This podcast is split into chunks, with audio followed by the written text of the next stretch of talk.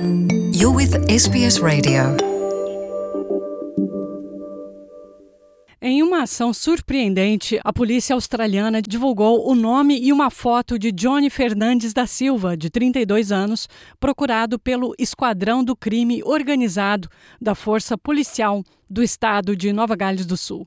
O brasileiro é procurado pela polícia australiana por conexão com uma operação internacional de tráfico de drogas e o incidente que envolveu a morte do mergulhador, o também brasileiro Bruno Borges, de 31 anos. Borges morreu afogado ao tentar recuperar cocaína escondida do casco do navio argentino Arete, que aportou na cidade de Newcastle que fica a 116 quilômetros ao norte da cidade de Sydney. A operação de carregamento da droga para a Austrália teria dado errado, após Bruno não conseguir retirar a cocaína do casco do navio. Seu corpo foi descoberto nas águas do porto de Newcastle, rodeado de pacotes da droga, embrulhada em plástico.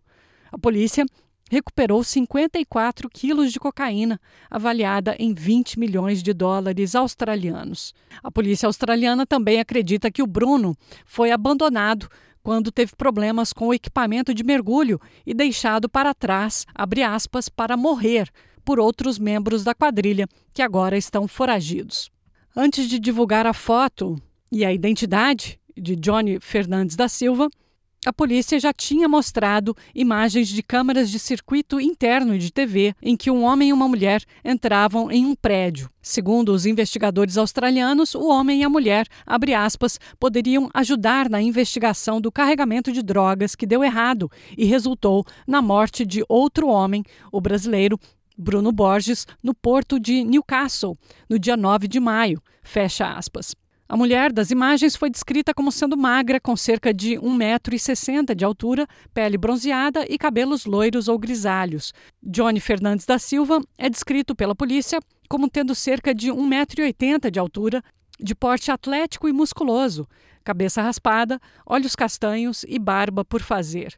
O detetive superintendente australiano Robert Critchlow disse que a dupla pode ter estado em Newcastle entre os dias 1 e 11 de maio e alertou que o brasileiro é supostamente perigoso. Qualquer pessoa que ver Johnny Fernandes da Silva ou que tenha informações sobre seu paradeiro é aconselhada a não se aproximar dele e ligar para a linha de emergência na Austrália, o triplo zero, pede a polícia. Em entrevista à SBS em português, Leonardo Rabelo, chefe do setor do Consulado do Brasil em Sydney, disse que o consulado não foi informado pela polícia de New South Wales sobre o mandado de prisão mas que sabia pela imprensa que havia um segundo brasileiro envolvido e que estaria foragido. Eu conversei com o Leonardo agora há pouco. Eu acabei de conversar com o departamento de mídia da polícia de New South Wales. Eles me deram uma informação nova que acabaram de lançar a foto e a identidade de um dos homens que eles estão procurando e descreveram como sendo brasileiro o Johnny Fernandes da Silva, de 32 anos. Vocês foram informados disso? Não, não.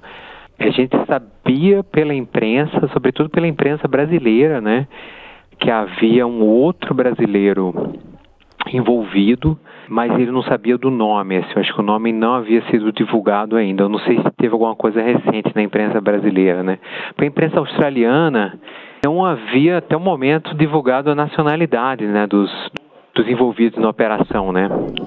Sim, na Austrália foi a SBS em português que divulgou a nacionalidade do ah, rapaz, okay. do mergulhador. É, eu, tá, eu não, tinha, não, tinha, visto ainda a, a, notícia da SBS.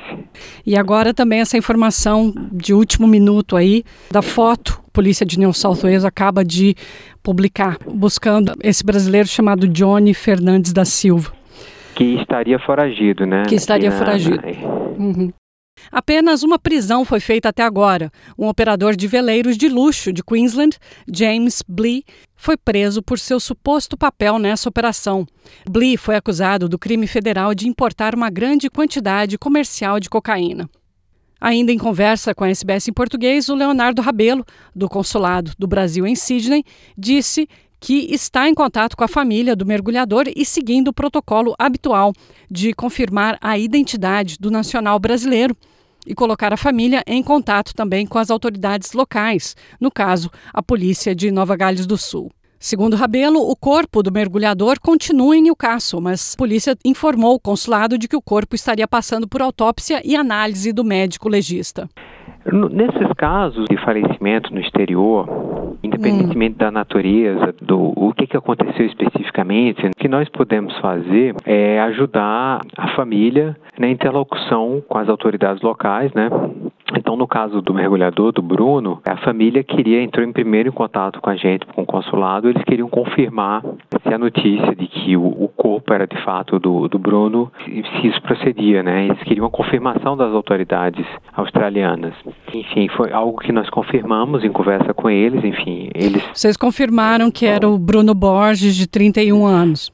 Sim, exato. Muitas vezes a família não fala inglês e nós ajudamos a entender um pouco o, o procedimento para liberação do corpo, né, no primeiro momento. Após liberação do corpo, quais são os documentos necessários caso a família tenha interesse em fazer o traslado do corpo né, para o Brasil. Inclusive, se tiver o interesse em fazer o, atestado de óbito aqui no consulado, nós podemos fazer o atestado de óbito aqui também. Enfim, nesses casos também a gente esclarece que o, o, o governo, o consulado, o governo brasileiro não tem previsão legal para custear translado de corpos nacionais, né, falecidos no exterior para o Brasil. E esses custos têm que ser arcados pela própria família, né caso do Bruno, porque ele está envolvido nessa operação internacional de tráfico de drogas, investigado pela polícia australiana e brasileira, esse processo vai demorar mais? O, onde está o corpo? Eu acho que ainda se encontra em Newcastle. É, ainda não foi liberado, estavam aguardando a liberação, acho que já, já foi feita autópsia, enfim, a polícia de New South Wales, que a gente vem mantendo contato. Em princípio, eles disseram que, que estavam aguardando a, a liberação pelo médico legista, né, pelo coroner, né? mas não anteciparam se haveria nenhum prazo adicional pela, pela natureza do caso, né. Perfeito. Então, esperando aí a, a, liberação pelo médico legista. Cortou um pouquinho, por isso que eu estou repetindo. Exatamente, é. Uhum. Exatamente. A, a, liberação pelo médico legista. O consulado, como eu falei, é uma operação que está envolvendo muitas autoridades de vários países. O consulado está em contato com a Polícia Federal da Austrália, Polícia Federal do Brasil, Polícia de New South Wales e Polícia do Espírito Santo? Nós só tivemos contato com a, a polícia de New South Wales. A Embaixada do Brasil na Austrália também confirmou à SBS em português que está acompanhando o caso e já manteve, inclusive, contato com a família. O pescador Natanael Benedito Martins, pai de Bruno Borges, falou ao repórter Vinícius Agoto, da Gazeta do Espírito Santo, sobre a possível ligação do filho com o mundo das drogas. Natanael, de 60 anos, disse que seu filho costumava visitá-los de vez em quando, mas que estava há três ou quatro meses sem ver a família, em Barra Nova, no Espírito Santo. O filho dizia sempre que estava trabalhando em São Paulo, no Rio de Janeiro ou em Vitória, como mergulhador profissional e pintor. Segundo o pai, Bruno enviou fotos para a mãe, avisando que estava viajando e depois não entrou mais em contato. Want to hear more stories like this? Listen on Apple Podcasts, Google Podcasts, Spotify, or wherever you get your podcasts from.